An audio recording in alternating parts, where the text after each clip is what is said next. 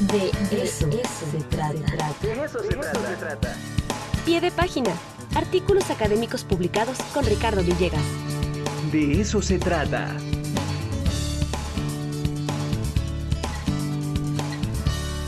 Ahora sí saludamos con mucho gusto a don Ricardo Villegas. ¿Cómo está, Tocayo? Muy bien, Tocayo. ¿Usted cómo le va? Bien, bien, bien. Pues ya sabes, este, tuvimos que reiniciar la computadora, pero ya estamos aquí. Muy bien, qué bueno, pues listísimos. Oye, a ver, cuéntanos qué traes el día de hoy. Sí, pues, ¿qué te cuento? Que el pasado 25 de mayo eh, se nos reporta que eh, fue el Congreso Anual de la Unión Europea de Geociencias y en ese Congreso eh, se presentaron los resultados de una investigación que me parecen bastante peculiares y tiene que ver con la asignación de premios, de premios científicos y cómo es que parece ser que el nombre del premio puede influenciar el sexo del galardonado. ¿A qué me refiero? Bueno, por ejemplo, eh, nosotros, eh, claro que ubicamos muchos premios muy famosos, ¿no? Pensamos en el Nobel, pensamos en la medalla Fields, en el premio Pritzker, ¿no? De arquitectura. Y claro que sabemos que el premio Nobel, pues, proviene de Alfred Nobel, ¿no? O en el caso de la medalla Fields de matemáticas, pues eh, proviene de John Charles Fields. Y en el caso de, del premio Pritzker de, arquitectura, pues viene de Jay Pritzker, ¿no? Entonces, muchos, muchos eh, nombres de premios eh, científicos, eh, pues devienen de, de, hombres, de nombres de hombres. Y entonces la pregunta es que si ese hecho incide o, o, genera algún sesgo en la mente de los jueces de estos premios para asignárselos a hombres o a mujeres.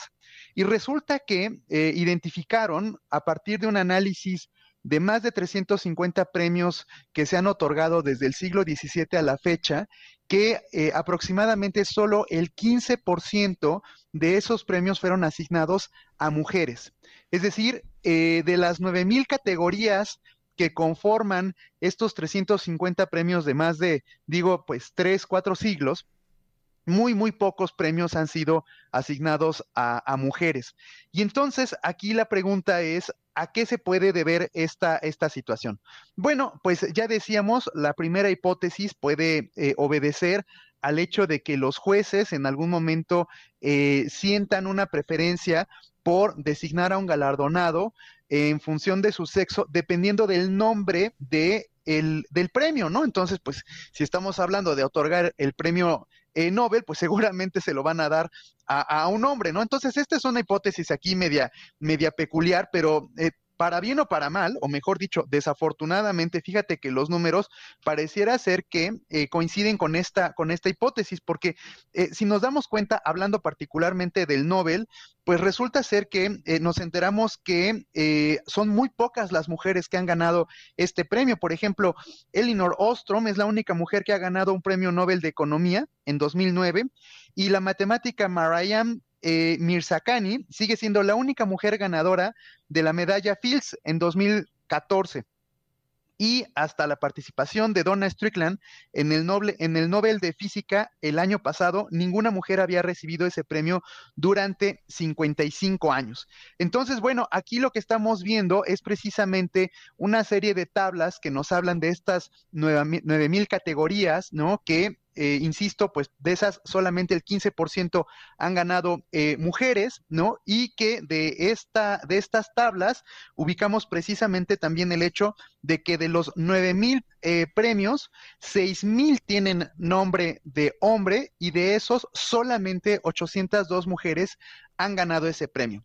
Y aquellos premios que no tienen nombre de hombre, sino que tienen a lo mejor el nombre de la asociación que los concede, pues 425 mujeres son las que lo han eh, ganado. Entonces, eh, pareciera ser que una eh, buena idea que están proponiendo los que hicieron este análisis iría en el sentido de que los premios ya no tengan nombres de personas y mucho menos nombres de hombres, sino que idealmente solamente tengan el nombre de la asociación que concede el premio o el nombre de la, de la universidad si es que es el caso, ¿no? Entonces, eh, vemos que esto desafortunadamente es una constante, pero también la buena noticia es que durante los últimos 20 años, las últimas tres décadas, pareciera ser que esto se está revirtiendo. Estamos viendo cómo cada vez más mujeres están ganando premios científicos. Vemos también cómo, por ejemplo, ya hay premios dedicados exclusivamente para mujeres. Pienso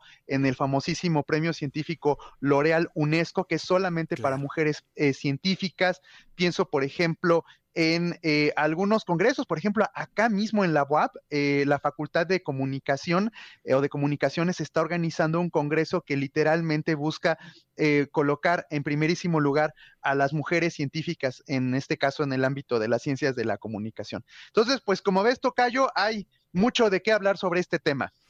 Oye, qué interesante. Y pues sí tiene, digamos, cierta lógica que si pongamos o hay un premio eh, con un nombre de un científico, pues eh, regularmente pues este pues tendría que irse hacia un alguien que tuviera cierta afinidad con ese científico, ¿no? Eh, es decir, sí tiene una lógica interesante y pues hay que romperla definitivamente. Qué bueno que se detectó.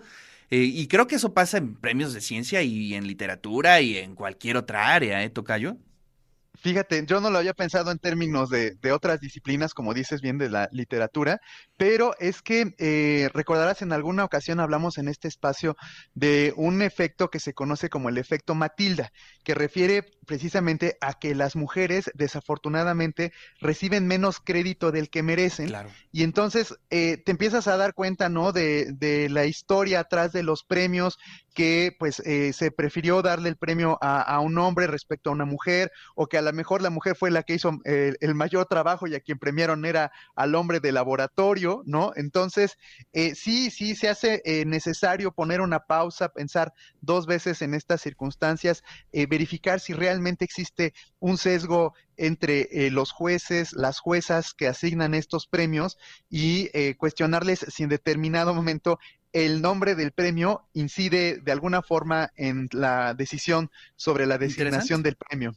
Oye, aquí nos escribe Mario Portillo, querido Radio Escucha, dice, en todos los premios creo que pasa, ya que anteriormente los únicos que estudiaban eran los hombres y por eso todos los premios tienen nombre de hombres, creo.